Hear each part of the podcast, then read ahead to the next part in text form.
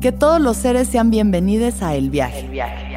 Soy Alexis de Anda, soy psiconauta, soy comediante, soy un ser en constante evolución y en mi podcast conoceremos las historias y reflexiones de varios personajes en el universo.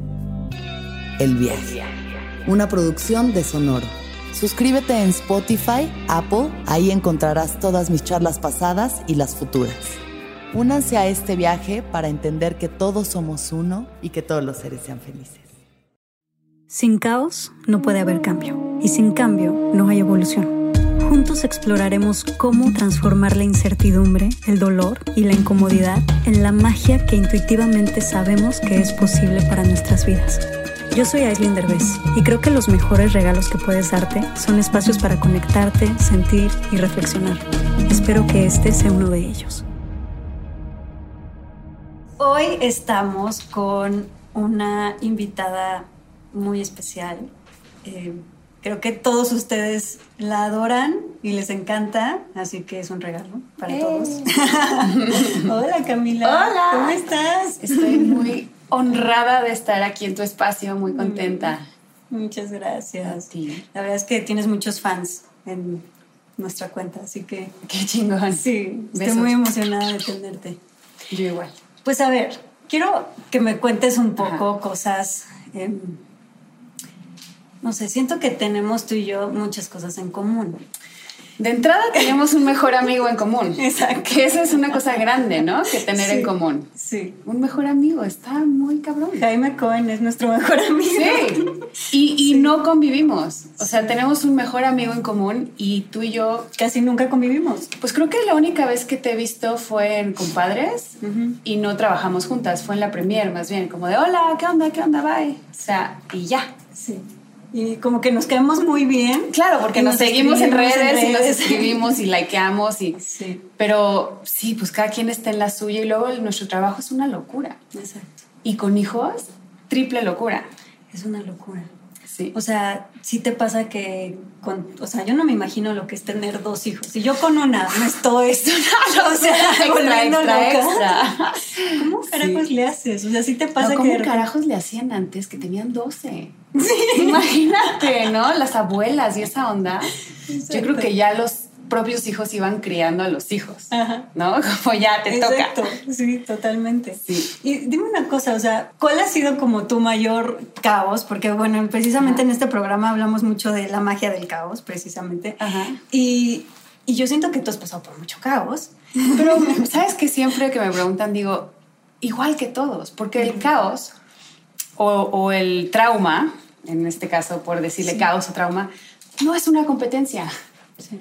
Y entonces mi caos puede ser grandísimo y a ti te parece una pequeñez, Exacto. porque el tuyo te parece grandísimo y así exponenciado. Entonces creo que más que una competencia de caos es empatizar con que cada quien vive su caos de la magnitud que se le presenta. Entonces, es cómo lidiamos con los pequeños y grandes caos que nos define. Y por eso me encanta este espacio y decidí venir contigo hoy porque me encanta lo que estás haciendo. Se me hace un, ahora sí como los comerciales de cuando era niña, un servicio a la comunidad. Exacto. Sí, está bien padre. Sí. Este, necesitamos como un espacio en donde podamos hablar de ser humanos. Exactamente. Y eso fue lo que me pasó porque, bueno, este proyecto definitivamente es como mi bebé, muy Sí, sí. cañón. Y, y sí me pasó que mientras era yo actriz, tenía yo este otro lado como súper apasionado de saber todo este tipo de cosas. Me imagino que tú también. Y, Y tú no los podías converger. o sea, era una parte en la que yo sentía que tenía una máscara para mi lado como de actriz Ajá. y tenía como esta máscara de pues de mujer acá empoderada y cool y ya sabes Ajá. que en realidad yo no me sentía tan así o sea de verdad tenía yo que poner un poco esta máscara para que me dieran ciertos papeles y todo pero pues tenía yo otra personalidad que cuando la gente me conocía me decía ay no me esperaba que fueras así ¿no? Ajá. Y, y también me, me sentía como un poquito frustrada de no poder ser yo Ajá, y ser ajá. auténtica. Ya. Y, y además cómo mezclar esta súper pasión que tengo por estos temas con la parte de, pues, de mi carrera, ¿no? Entonces creo que precisamente por esto. Creo que lo hiciste muy bien. Pues sí, ahí voy, ahí voy, no sé. Sí, muy bien. Y me gustaría saber tú, por ejemplo, qué, o sea, qué pasiones tienes o qué cosas ocultas que tal vez no sabemos mucho de ti hay ahí detrás. Porque siento que tú particularmente tienes como una personalidad demasiado auténtica. O sea, como que te vale madre si eres súper tú. Siento que tal vez me, me, quisiera que me contaras si esa parte de ser tan auténtica y tan me vale madre si yo soy así te ha traído beneficios o te ha traído consecuencias eh, pues mira, malas o qué? Es que tenemos como aparte de un mejor amigo en común, tenemos un upbringing muy parecido, que es como una crianza muy parecida, porque crecimos al lado de gente muy famosa, ¿no? Y eso quieras o no, te hace cosas, o sea, eso toca parte de ti y hace que seas de una manera o de otra. Entonces, siento que crecer viendo a la gente poner justo estas personas, ¿no? Que como le dicen en el gabacho, que es como esta máscara de, quién eres públicamente y quién eres en realidad, me choqueó mucho, ¿no? Y luego todo el tiempo crecí de una manera como que protegiéndome de la prensa del corazón, ¿no? Que siempre estaban como al acecho desde que era chiquititita, o sea, de que tengo notas de, no sé, tenía casi la de mi hijo, 12, 13 años, acosándome, o sea, poniendo cosas horribles y tal. Y entonces, pues hay dos, o te creas como una capacidad, ¿no? De protección, o te pasa en la edad de la rebeldía, que es lo que me pasó a mí, y les haces así a todos. Exacto. ¿No? Entonces me pasó un poco como. Yo nunca tuve los huevos de hacerles así, ¿eh? No, yo, yo creo que yo fue, al revés que tú. Me porté como toda perfecta, toda santa, me cuidé demasiado y creo que ahí se Bueno, pero te fue mejor, tienes más followers. no sé, pero. O sea, el caso es que venía este acoso muy cerquita de mi preadolescencia, adolescencia. Y entonces para mí siempre fue como muy importante decir, yo nunca voy a cambiar quién soy porque me obligan, porque se me hacía como una traición a mi ser, no ser yo. Y dije, pues ni modo, voy a ser yo en todas, ¿eh? Porque fui yo cuando era un adolescente rebelde y, y los adolescentes rebeldes a veces somos inmamables, ¿no? O sea, de que ya, por favor, cállate. Sí. Y en vez de ocultar y tratar de ser agradable, pues era esta chiquita que dices, por Dios, ¿no? Y luego pues vas creciendo y, y vas cambiando y vas este, adquiriendo nuevas herramientas y tal. Entonces creo que un poco no tuve de otra más que proteger mi esencia todo el tiempo, todo el tiempo.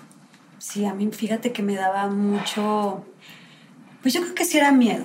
O sea, yo creo que sí era miedo de que me juzgaran, miedo de mi imagen, miedo del que dirán. Porque aparte crecimos con eso, ¿no? O sea, la onda era, era el monopolio de Televisa y lo que decían de ti y tenías que ser, como dice mi amiga Mandititita, la güera Televisa, ¿no? Así toda perfecta, 90, 60, 90 y decir que sí a todo. Y, Exacto. Entonces, creo que también eso ya se terminó, gracias a Dios. qué maravilla. Sí. y las redes sociales también nos dan el espacio que tú estás ampliando, pero en las redes sociales de cada quien, pues tenemos el espacio para decir, hola, esta soy yo, y lo que acaban de publicar es una mamada. No es cierto, ¿no? Entonces la gente conecta y dice, oye, Sí, te creo. Oye, me siento que tengo Yo sé, güey. Es que cuando empezamos, Aislinn me preguntó que qué onda que si me quito los lentes. Le dije que me pasa todo el tiempo y que no, porque estoy ciega, estoy muy ciega. Entonces, siempre uso ah, mis no manches, sí tienen mucho aumento. O sea, sí, sí, sí son de aumento, no son de sol. Ajá, son de sol y aumento. Estoy mareadísima. Entonces, dos pájaros de un tiro. No manches, o sea, sí, sí necesitas aumento. Sí, claro. Wow. Pon tú cuando trabajo y eso, pues no me los pongo. A no es que tenga que manejar. Hagámosle close-up a su No, hacen close-up a esto. Mm. Pero sí. O sea, solo si manejo o algo me pongo pupilentes. Pero si no, me gusta ver fuera de foco. Mira. Soft. Y dime una cosa. Ahorita, ¿qué sientes que son como los sueños o anhelos o proyectos a largo plazo que tienes así como en la mira? Ay, no me gusta pensar a largo plazo, me gusta este, como que vivir en el futuro. La pandemia me trajo mucho de regreso a mi ser, a mi presente. Llevaba un rato sin parar, sin parar, sin parar, como que me divorcié y fue de, no, no tengo dinero, ¿qué estoy, ¿qué estoy haciendo? No, dejé mi carrera seis años, no trabajé nada seis años. ¿Cómo fue esa parte? pues me dediqué a ser mamá y fue lo máximo del universo y fue una decisión padrísima y nadie me va a regresar los primeros seis años de mis hijos, entonces decidí expresamente dedicarme a ellos y de repente fue como, ay güey. Ya me toca a mí no, pues ya me toca a mí, ya me divorcié y ya, y ya no sé, regresé a México y ya no conocía a nadie, toda, toda la industria había cambiado, porque pues, fueron los seis años como que se digitalizó todo. Este, todos mis amigos que hacían castings ya no hacían castings, eran otra cosa. Entonces me quedé un poco como que en un limbo extraño. ¿Y cómo sentiste eso? No, pues me dio una angustia absoluta y total. O sea, de tengo dos hijos. No, no era una cosa de carrera, era una cosa de dinero. Ah. De que tengo dos hijos y tengo exactamente, yo creo que tenía 100 dólares en el banco. That's it. O sea, era una crisis económica, era de pues era, sí, era como de sobrevivencia. Y entonces empecé a, a, regresé a México, empecé a hacer castings, contraté una nana, este, mi mamá no vive en México, entonces contraté una nana como que me ayudaba con los hijos. Fue como una época de mucho caos y de mucho aprendizaje y como, ¿no? De esta, muy dual, ¿no? Como muy oscura, pero con muchísima luz.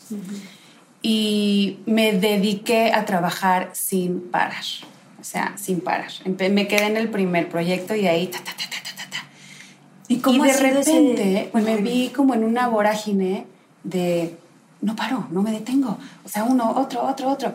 Entonces, dentro de buscar, dentro de una necesidad mía, me como que me levanté en el, en el huracán y ya no tenía los pies en la tierra, o sea, ya no tenía el balance que uno necesita en la vida. Entonces la pandemia fue como un frenón así en seco de no, te frenas en este momento y ya. Entonces lo estoy tomando con tanta paz. Ajá. Entonces ahorita mi proyecto futuro es nada. ¿Y sientes que te, abandona, te has abandonado a ti misma? Ya sea en la parte en la que dejaste tu carrera por completo o en la parte en la que estabas teniendo exceso de trabajo. ¿Sientes que ha, habido algún abandono de ti Pues te voy a, yo creo que a todas las mujeres que nos convertimos en mamá nos pasa, ¿no? ¿No sentiste? Yo creo que sí. Y siento que vivimos en una sociedad que nos obliga un poquito a abandonarnos y que eso significa ser buena mamá. Exacto. ¿No? ¿Te pasó? Sí, o sea, la mujer como que si no te sacrificas por los hijos, entonces no eres buena mamá. Exacto. La mujer para ser su mejor versión de ella misma en un plano social tiene que ser una víctima. Sí. Y el hombre tiene que ser don Vergas, ¿no? sea, un chingón. Y el, o sea, el que está encima de todos, el que no tiene tiempo para nada, el que... Entonces creo que, pues, por más evolucionadas espiritualmente que estemos tú y yo, y por más que leamos libros, y por más que estés en, en este camino espiritual, mamamos esta información culturalmente, eh, hasta genético, o sea, viene de nuestros ancestros. 100%. Es una cosa que estamos apenas empezando a romper, el rol de la mujer, apenas, o sea, apenas. Entonces, pues sí, puedes, puedes ser muy feminista y, muy eh, vanguardista en tu pensamiento, pero hay cosas que nos siguen encadenando a ese machismo inherente. Y dime una cosa, o sea, yo sé que tú has pasado por muchísima crítica, como dices, muchísimo acoso de la prensa, muchísima crítica de los del público, además. Mucho, mucho, sí. Siento que ha habido una falta eh, de mucha empatía y de mucha humanidad en ciertos momentos de tu vida. Digo, tú dime si me equivoco. Y, y que tú eres muy rebelde, o sea, se te nota la rebeldía así como de, ah, me vas a criticar huevos, ¿no? Pero justo no, ¿eh? O sea, eso cuando, tal vez cuando tenía 13 años y Pati Chapoy decía, ya vieron a la ñeñe, como que sí, era, sí. eh. Sí, no, eso Pero me a hace sí, muchos años. o sea, ya ahora de adulta, pues, güey, o sea, ¿Y más ¿Cómo bien... lo manejas ahorita? Les mando un beso. Pati. Te amo, Te amo, Pati.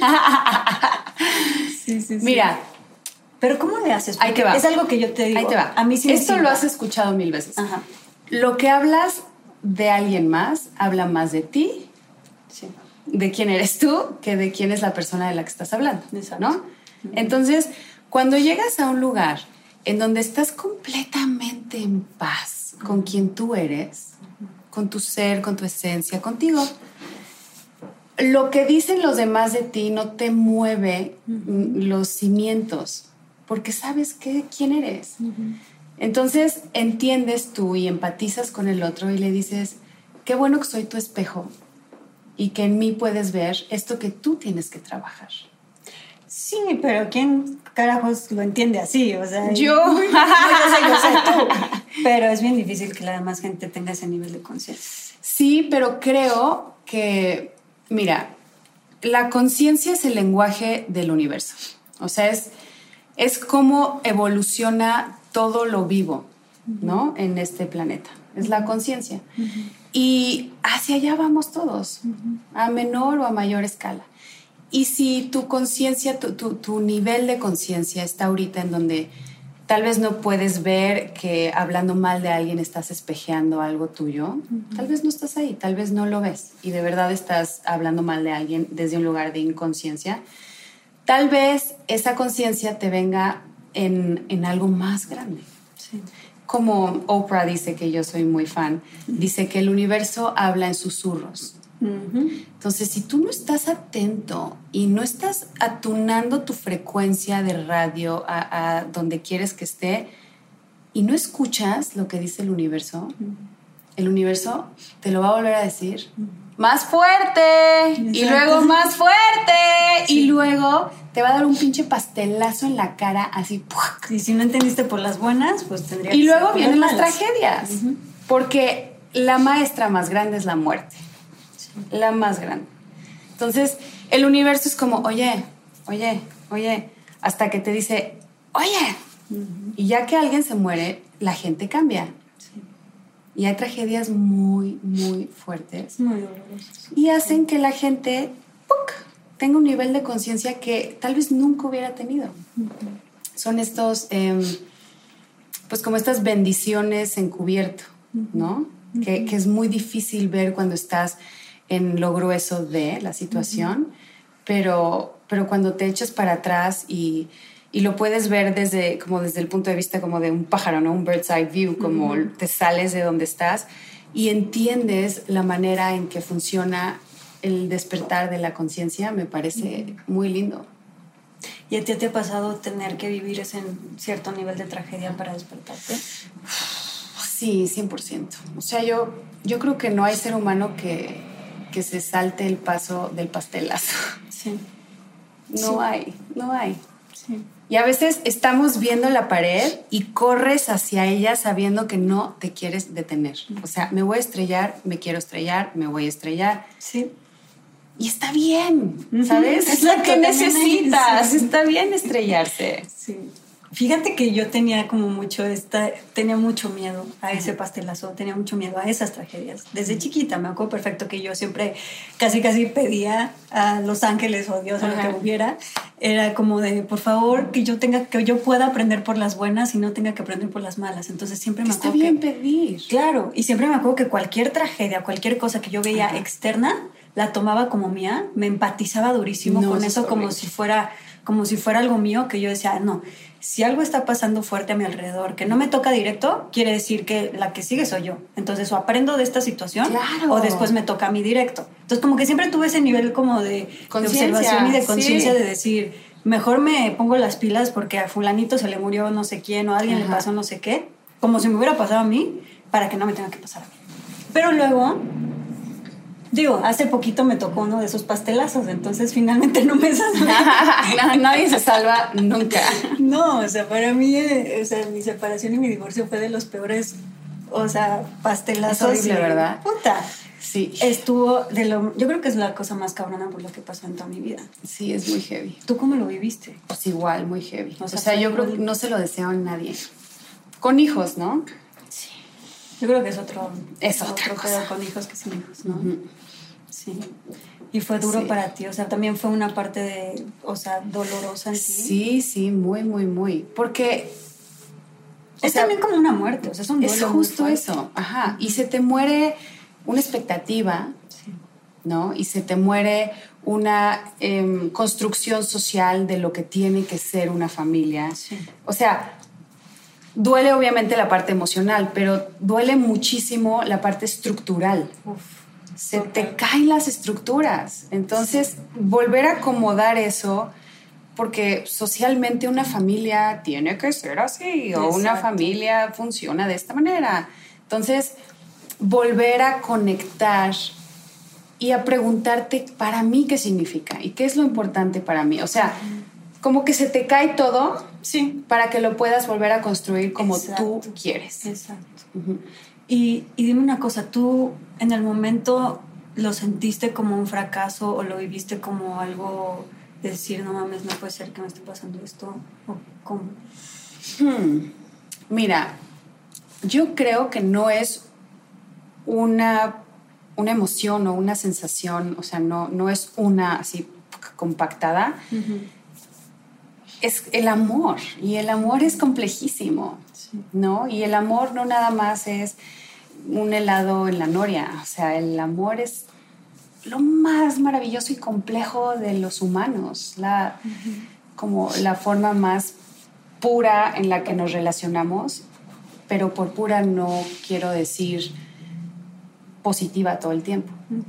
Y creo que te obliga a replantear tu concepto de el amor y de las relaciones. Y por qué buscamos que todo todo el tiempo sea fácil, ¿no? Esta evasión del conflicto, esta... O sea, también creo que mm, las herramientas, yo me casé bien chiquita. Sí. Entonces yo creo que las herramientas que uno va recolectando durante la vida, pues son súper importantes para ir construyendo tu versión del amor. Exacto. Y al final decides si te quieres quedar o no en la relación en la que estás. Si es no, las consecuencias, pues ya sabemos cuáles son, ¿no? 100%. Y son durísimas, pero son consecuencias que al final juegan a tu favor. Sí. Voy a hacer una pausa comercial rápida. Amay Natural es una compañía que hice con una de mis mejores amigas, Mariana Burelli. En Amay Natural creamos productos 100% naturales y sustentables como shampoo, acondicionador y crema. Todo en barra.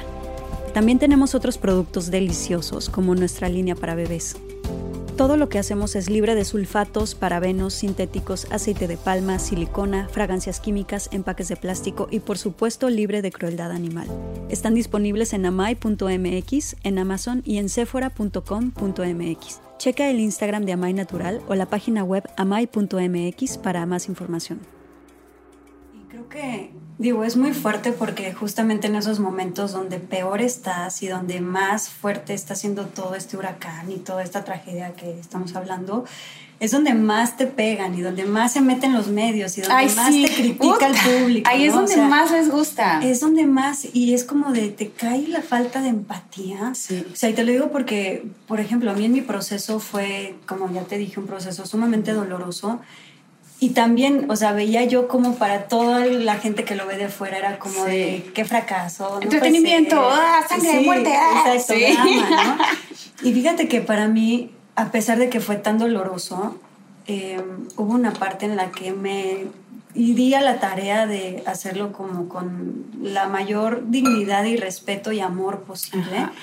Y estoy tan orgullosa del proceso Qué bueno. que para mí fue como un despertar muy fuerte y fue como definitivamente un proceso de éxito, ¿no? O sea, para mí de verdad es de las cosas de las que más orgullosa estoy en la vida, el cómo reaccioné a esa situación.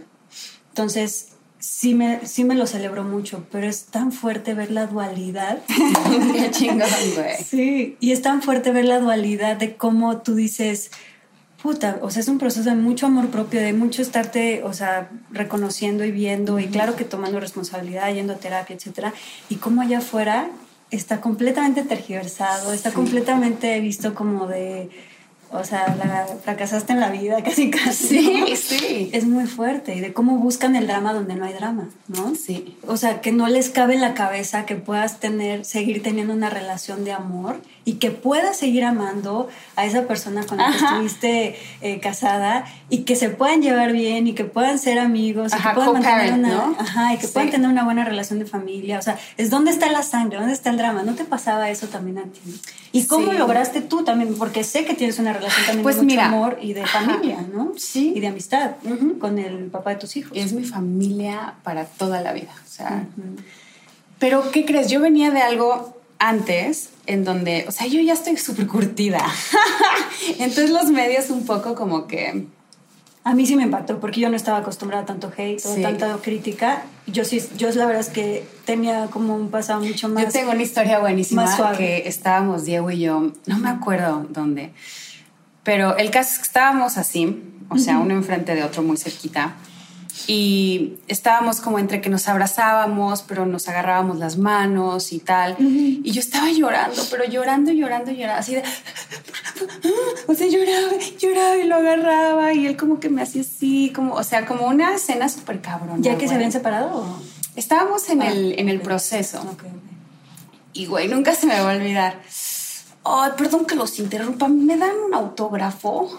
Güey, yo no podía creer, o sea, volteé a ver al cabrón, pero yo llorando así como desquiciada y le dije, ¿te atreviste? O sea, ¿qué? Es que eso vivimos todo el tiempo.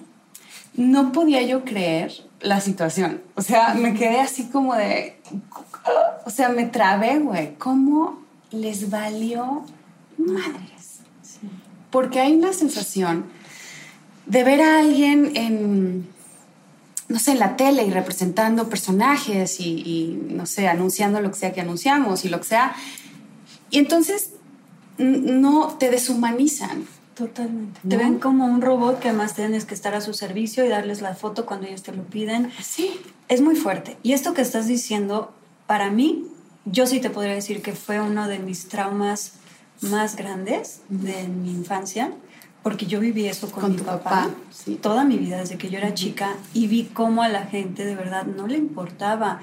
No, no, no se ponían a pensar si, si el papá no ha visto a los hijos y tiene un momentito para comer con ellos. O sea, y lamentablemente mi papá eh, nunca puso límites. Mi papá siempre era primero el público y luego la familia.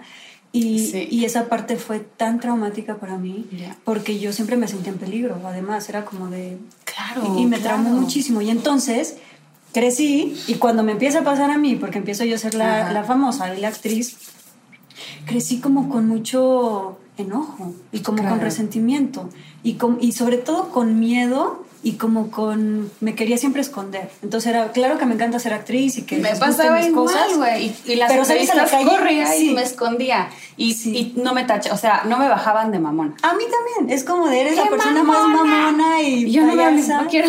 Sí sí y es muy fuerte porque es como de cómo Claro, porque no viene desde un lugar de mamonés, viene desde un lugar de trauma. Y de pánico y de terror y de enojo y de... Es como, como PTSD, ¿no? Puta. Yo lo tuve que ver muchas veces en terapia de decir, tengo pánico a la gente. O sea, si yo voy a un aeropuerto sin lentes y sin estar como escondida, siento que alguien me va a matar. A ese nivel de trauma es. O sea, es como de que me vean como, como changuito de circo por todos lados de y ves cómo se te quedan viendo todo el mundo. A mí eso me genera una angustia en el cuerpo que es así como de, me quiero ir a un baño a esconder, me quiero ir a un baño a esconder. Y cuánta gente no muere por ser famosa y todos estos influencers así de que quieren que los vean y que les pidan fotos y tú y yo al revés. Sí, a mí me pasa con la prensa y no con la gente. A mí me pasa más con la gente. Porque a mí la prensa me hizo daño desde que era muy chiquita mm. y la gente como que pues nunca era por mí siempre era como de que, ah, Talia, y yo volteaba, ah, ay, Diego, no, ¿sabes? Como que, y de hecho ahora si me ven o algo, como que digo, ¿a mí? como que, ajá. como que volteo y yo, sí, ¿no quieres un autógrafo del de atrás? Exacto. Como que no lo registro todavía. Creo que eso tenemos tú y yo en común. ¿Te pasa igual? Totalmente, porque fíjate que, que yo viví siendo hija de, o sea, nadie sabía ni siquiera mi nombre. Yo creo que hasta hace seis años, la gente empezó a decirme, cinco años, la gente empezó a decirme por mi nombre siempre era, ah, tú eres la hija sí, de Sí, a mí también me tardé muchísimo en dejar de ser la sobrina de. Entonces me pasaba esta cosa como de, yo no soy la importante. O sea, yo no te intereso, a mí mi trabajo a ti te vale más. Sí, y entonces creces como que normal, trabajo, nada, nada, y ah, el autógrafo es para el, ¿no? Sí. Y entonces cada vez que a mí me ve la gente creo que me pasa eso, que es como de, ¿y para qué quieres una foto conmigo si yo no soy, tan famosa? ti? Y además ni soy tan famosa, o sea, ¿qué, has visto mío que te inspire? Y me pasa mucho eso, que como he hecho también, pues he hecho películas y todo eso, pero no es algo que yo diga, puta, movía el corazón de la gente o hice algo que... Pero, pero es que tú crees que no, pero seguro sí. Sí. O sea, hay, nuestro trabajo mueve a la gente. Sí, y creo que no, yo por lo menos no me doy cuenta. Entonces hay cosas que yo decía, ¿y para qué quieres una foto mía si no te he cambiado de nada? O sea, no, Pero igual sí le cambiaste algo. Y me pasa algo muy distinto, que cuando me dicen, vi tu podcast o vi algo que dijiste o hiciste que me hizo sentir algo, ahí volteo y ahí los veo a los ojos. Claro. Y ahí digo, ah, no mames, ya no me sentí amenazada y ya no me sentí que no te importo, ya no me sentí como de, ¿para qué me pides una foto si yo no... No, porque conectaste desde lo más real de ti. Sí. Y creo que por eso me encanta este proyecto, porque es como, cuando ya me, me pasó ahorita en Estados Unidos una chavita que se paró y casi llora y me dice, es que veo tu podcast y es que me... Ay, qué chido. Sentí otra cosa completamente, o sea, la energía que yo sentí ya no era de trauma, como siempre que me piden foto, sino fue como de que abrí el corazón y dije, wow, hasta la abracé, sentí así como súper bonito. Pero sí, me imagino que es algo que tenemos en común muy cañón. Y sí, es muy difícil de entender. ¿Cómo fue para ti? Digo, regresando al tema de, de ser mamá, que para mí ha sido todo un viaje muy fuerte. ¿Cómo viviste tú tu maternidad? Tengo mucha curiosidad. ¿Qué tiene tu bebé? Mi bebé tiene dos y medio. ¿Dos? No, es chiquitita. Es miniatura. Siento que tiene cinco, pero tiene dos y medio. Pues es más grande. No, sí, Sí.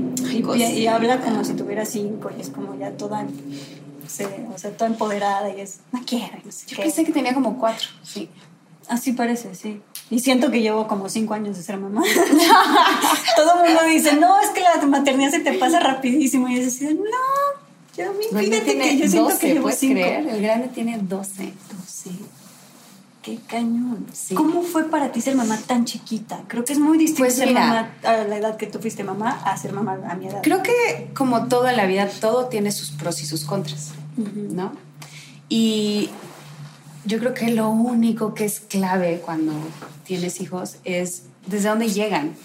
Y cuando llegan del amor, es, todo. O sea, esa es la base para todo. Y, güey, pues fue una decisión súper locaza porque yo decía que nunca quería tener hijos. O sea, era de que no, yo nunca quiero tener hijos. Y había un niñito en el avión de los que pateaban. Y yo, controle a su niño.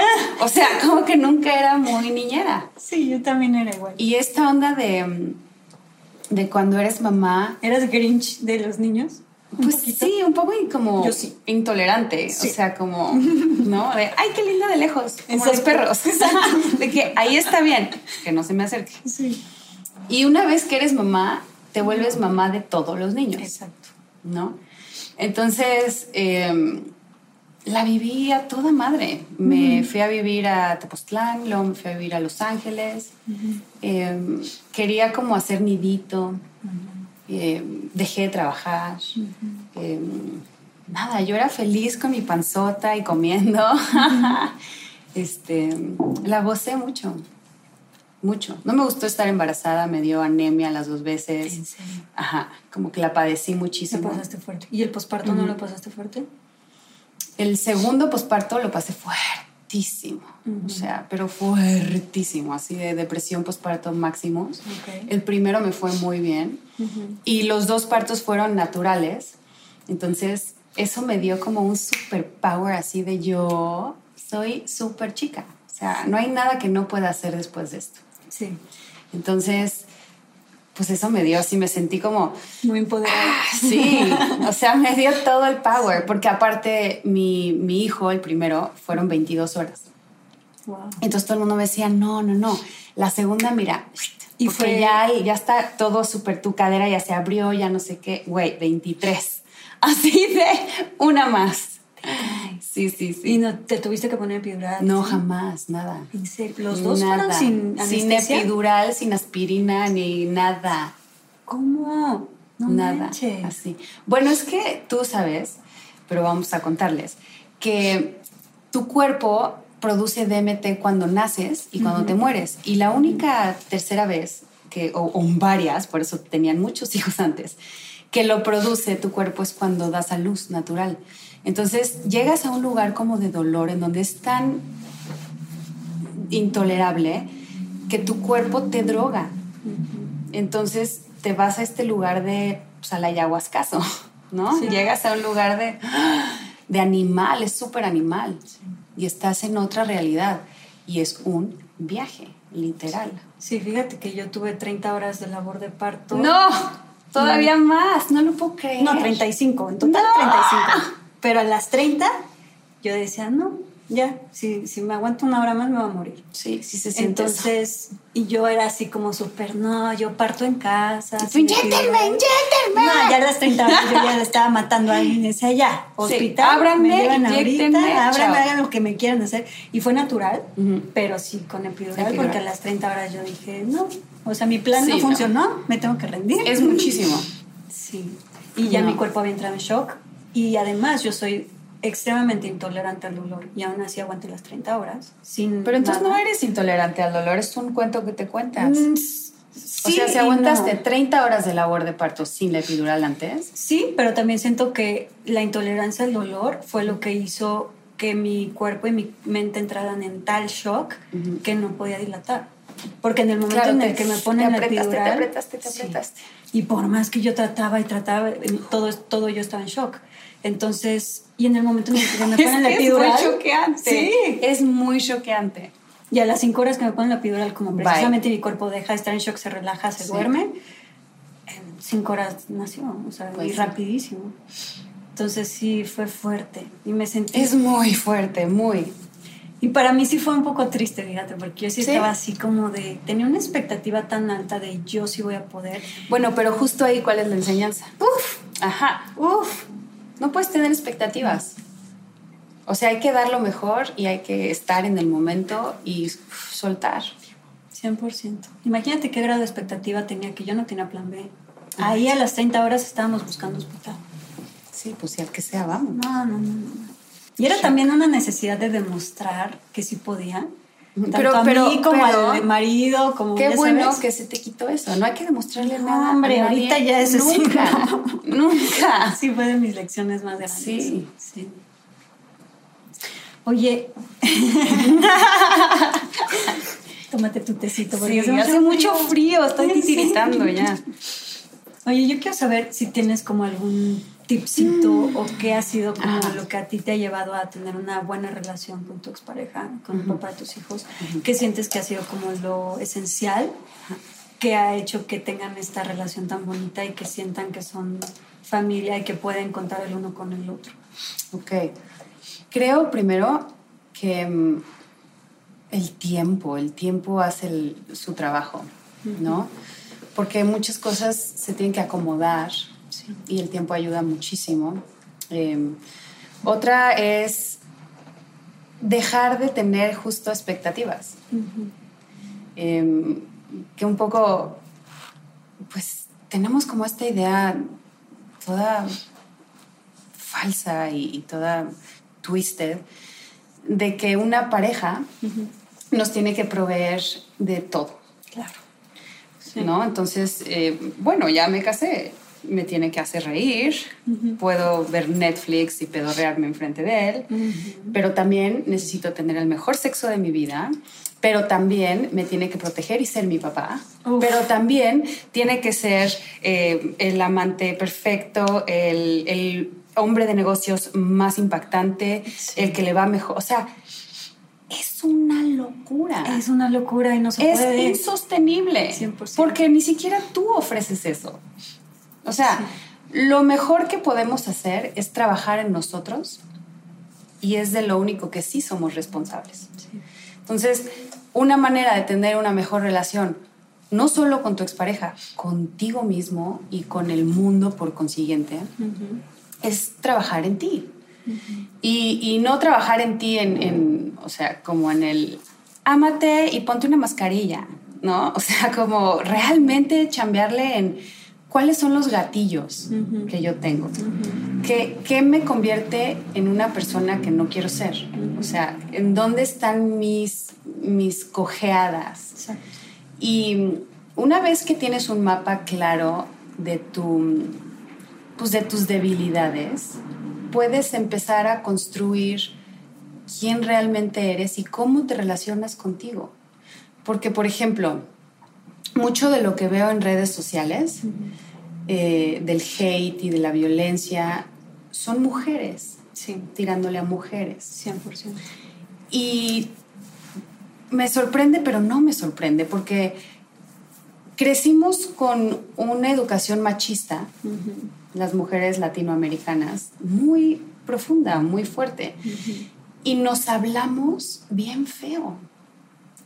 Entonces, si tú te atreves a decirte a ti, ay, ya no seas pendeja, ay, qué pendeja soy, ay, es que soy una idiota, ay, es Estoy horrible, estoy gorda, Ajá. me caga esto, me caga mi cuerpo, man. Si Sí. tú te atreves a hablarte a ti así, no vas a chistar ni a pensarlo dos veces diciéndoselo a alguien más. Claro, Porque pues es- ya lo normalizaste. exacto. Entonces tú ves una foto de alguien y le dices, "Pff, estás toda horrible, güey, estás bien gorda y vieja, güey. O sea, cuando si tú te amas y te cuidas y te quieres, jamás pensarías faltarte hacia el respeto y por consiguiente no le hablarías así a nadie Exacto. porque no está en tu cosmovisión ni en tu léxico. Y luego, por ejemplo, las palabras, ¿no? Que hoy encontré una cosa que me encantó, que posteé. En, en inglés, eh, escribir es spelling y spell es un, es un hechizo. Sí. O sea, las palabras son muy mágicas y las palabras son muy importantes y es con lo que nos comunicamos. Si no han leído los cuatro acuerdos, ¿no? Este de ser impecable con tu palabra, Tan importante. sí. Y no es por ser impecable de que no digas groserías o que no, no, sabes, es ser impecable con te representa y eres íntegro lo que estás pensando, lo que estás sintiendo, lo que eres y lo que hablas. Eso es como, ¿no? El, como la, la- el, el epístome del ser íntegro. Sí. Entonces creo que tenemos que tener cuidado con, con cómo nos relacionamos, sí con las exparejas, sí con el mundo de afuera, pero primero con nosotros. Exactamente. Y hablando de esa, de todo lo que estás diciendo, ¿cómo está tu corazón? ¿Cómo está... eh, ¿Viste qué rico? Saliva y todo. ¿Cómo estás viviendo esta parte del amor? Porque sé que te cuidas muchísimo, Ay, cuidas güey, ¿sabes muchísimo tu vida personal y tus Sí. hijos y todo. O sea, mis hijos, porque no son figuras públicas, o por lo menos ellos no han expresado el, ¿no? la, la inquietud, gracias a Dios. Y porque vivo en un país que está horrible Claro. en cuestiones de violencia. Sí. Y porque ya me pasó algo con mi familia y porque no quiero jamás que le pase algo a mis hijos y los protejo mucho. Sí. Entonces, todo el tiempo decía que, ¿por qué no pones a tus hijos? Y yo, por suerte, amigos, por suerte. y, Y tu vida amorosa. y la vida amorosa, Secreta. cada que secreta no, güey. Cada que salgo así de que ya hay un paparazzi o cada que, ¿sabes? Eso es una se me hace una locura eso. Entonces, pues claro que estoy ciscada, porque si ni siquiera ando contigo y ya fuimos a, no sé, es el tercer date y nos dimos un beso y ya estamos en una portada, pues siento como que invadieron mi privacidad. Sí.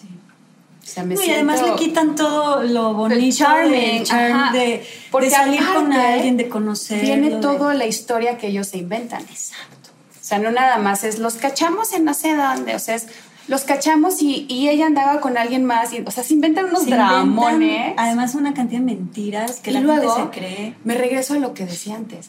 el machismo en nuestro país. Entonces, claro, si yo fuera hombre, este güey es un don Juan y está viendo con qué chava le conviene más. Y mira, se fue a Ibiza con su modelito. Qué chingón, güey. No. O sea, eres una mujer, eres un hombre. Y si haces lo mismo, eres una es prostituta. Güey, sí. O sea, es de por. Sí. No hay un espacio en nuestro país y en Latinoamérica, en muy pocos lugares, pero no hay un espacio en donde la mujer pueda vivir su sexualidad plena y sin cuestiones, o sea, sin que nadie se la cuestione. 100%. Y pues gente como yo y gente como tú, y, ¿no? que no está conforme con las cosas y se divorcia y lo intenta y la caga y se rompe la cara y se vuelve a levantar y la vuelven a paparazziar. Pero es justo gente como tú y yo que si no empieza a ser pionera en la libertad sexual de la mujer, no va a suceder. Exacto. Entonces, pues seremos los chivos expiatorios, pero las generaciones de abajo estarán agradecidas por 100%. siempre que a ellas no las molestan, ¿no? 100%. Entonces, pues ahora sí que una por el equipo. Exactamente. ¿Y cómo te sientes? O sea, ahorita te sientes tranquila, tienes, tu corazón tiene dueño. Mi corazón tiene dueño. así de, Así quiero se ser va a llamar siguiente proyecto juntas. Mi corazón tiene dueño. o estás en- más en una onda de libertad. ¿Qué es para ti el amor? ¿Cómo lo estás viviendo ahorita? Ay, pues he pasado por todo, porque tú hace cuánto te divorciaste? Una, ah, eh, más de un año. Yo siete, güey. Bueno, se- me separé porque el proceso de, de divorcio De- es larguísimo, es larguísimo, horrible, o sea, puede tardar años, Sí. ¿no? Entonces, de que me separé, me separé en noviembre del 2019. Ah, pues nada, güey. Entonces, obviamente en siete años, pues pasas por todas, Sí. ¿no? Por quiero divertirme, quiero, no sé qué, quiero algo formal, quiero... Y ahorita, viendo la... Pues lo poco que hay en el mercado. Qué difícil, ¿no? Ay, está muy difícil, muy Sí. difícil. Y más haciendo lo que hacemos. Exacto. O sea, no. Sí. Es horrible lo que voy a decir, pero no tengo tiempo. Y, y me quiero dar tiempo. Y luego, pues no sé dónde conocer a alguien porque trabajo todo el día. Y cuando no trabajo, pues estoy con mis hijos. Porque Y no. anhelas tener una pareja, tener ese espacio. Tengo ganas ya, sí. Sí. Durante mucho tiempo no, porque estaba trabajando en reconstruirme a mí Exacto. y mis conceptos y pues todo de lo que venimos hablando. Sí. Pero creo que ya estoy como en un lugar bastante maduro emocionalmente.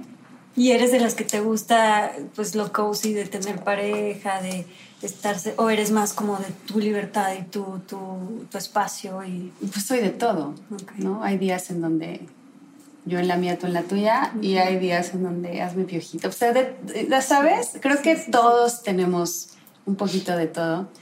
Y no, ya quiero, súper quiero, súper, súper quiero a alguien así, pero algo lindo. Mi viejito. Exacto. que luego mi hermana me dice, eso no existe. Sí. ¿Quién sabe?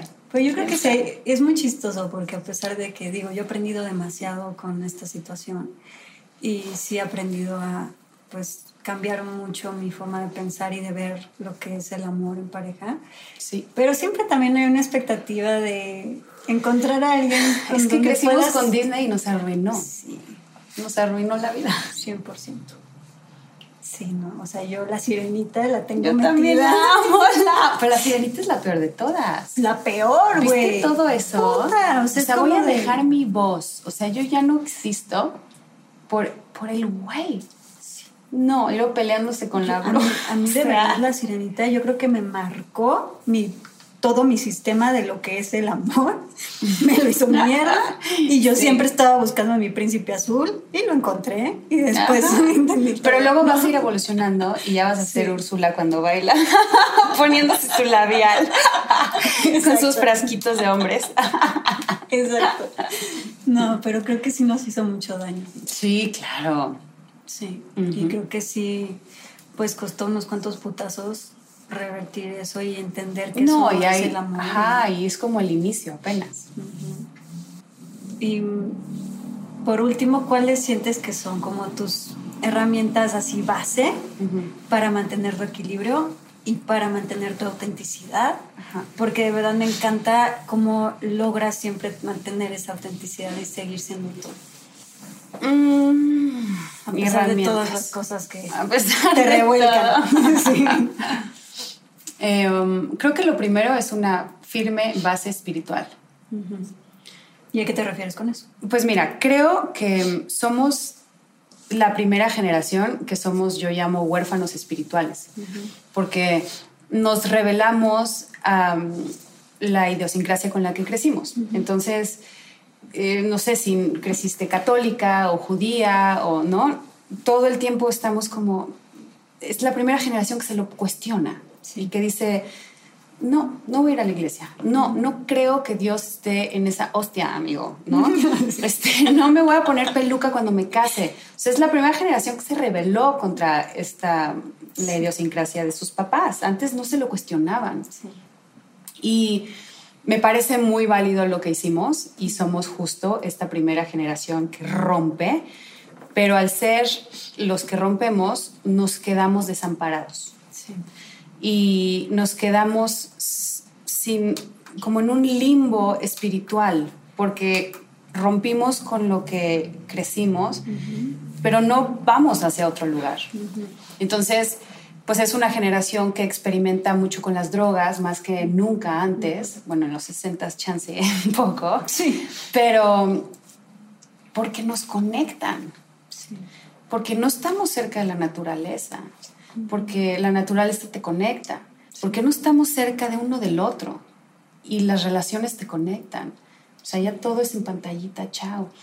Y pues un poco la gente, ¿no? Va al antro, se mete MDMA o un churro, lo que, lo que te guste y sientes un poco de, ah, ok, hay algo más. Entonces, pasa el tiempo, creces, este, supongo que termina tu fase experimental, empiezas a buscar libros, Sanborns, ayúdame, autoayuda, o sea, ¿qué me leo, no? O sea, y te empiezas a devorar toda la autoayuda, empiezas a leer todos los eh, libros, a escuchar todos los podcasts, Oprah es mi pastor, este... O sea, empiezas a llenar ese, ese hueco, esa orfandad espiritual con lo que puedes. Y y creo que somos ya, pues, esta generación huérfana que ha pasado por todas estas etapas, somos ya tú y yo. Somos gente que ya lo integró, que ya se lo leyó todo. Que ya pasó por mucho charlatán espiritual también, además. Que ya pasó por cuarzos, ¿no? sí, sí, ya pasó Y que al final llegas a, a decir, ok, ok, mi problema con Dios no es mi problema con Dios. Mi problema es en lo que ellos me enseñaron que era Dios. Exacto. Porque a muchos de mi generación, y seguro muchos de aquí se pueden identificar, la simple palabra Dios era un problema para mí. Claro. O sea, era como, que Dios te bendiga. Y yo, pero Dios. Y me imaginaba al Señor de barbas blancas en su, ¿no? En la iglesia, en su trono. O creces con al revés. Yo crecí con una mamá 100% atea que odiaba la palabra de Dios, ¿no? Y era como de... Y yo me iba a clases de catolicismo ah. escondidas de mi mamá. Exacto, ¿ves? Sí, y era como de, no le puedo decir porque si no me mata. Ajá. Que estoy, y yo necesitaba como saber que era Dios. Entonces me iba a las clases de catolicismo escondidas así de, a ver, cuéntenme. Ajá. Más de esto, y entonces, mi mamá no Y aparte crecimos justo en la época del New Age. Entonces a Dios se le decía energía, campo fuente, el universo, eh, mana ¿no? Tenía como, tiene miles de nombres. Y entonces yo creo que llegas como a este otro lugar en donde haces las paces con Dios. Y Dios es Dios es Dios, es el resto del universo, es la luz, es como le quieras llamar. Eres una célula. El inefable. Eres tú, soy yo, somos todos. Y seguro ahorita estamos disque muy acá y vamos a ver esto en dos años, son así pobres. Estaba perdida. sí, pobres, amigas. Pero está bien, porque estamos donde estamos y vamos a seguir creciendo. Esto no acaba nunca. Sí. Y bueno, creo que tu segunda herramienta es la cantidad de comida espectacular que comes en tus, en tus stories de Instagram. La verdad te voy a decir algo, agradezco, agradezco a Dios, porque tendría que ser obesa. Ah, yo también. Sí. Creo que tú y yo tenemos también eso en común. Un metabolismo cabrón, donde podemos alimentarnos de pura sí. cerdez sí. y no engordamos. Ya sé que nos odian todos los que nos están viendo en este No, momento pero ahí les va, ahí les va. No Las tengan odio. culpa, no tengan culpa. No, la onda es que no tengas culpa, disfrut, lo disfrutas y cuando lo disfrutas, lo demás ya... Sí. Y luego ya justo, ¿no? Cuando no me suben los jeans, pues ya me subo a la caminadora y ya. Exacto. Pues muchas gracias. A ti, gracias. Me encantó esta plática. A mí también. Estuvo hermosa. Les mando besos a todos. Adiós. Ojalá que hayas disfrutado este episodio. Y recuerda que en nuestra página web, lamagia-delcaos.com, puedes encontrar mucha más información de estos temas y de nuestros invitados. Tenemos blog, tienda en línea y material exclusivo para los que se suscriban. Síguenos en todas las redes sociales como arroba la magia del caos. Gracias por darte este espacio con nosotros.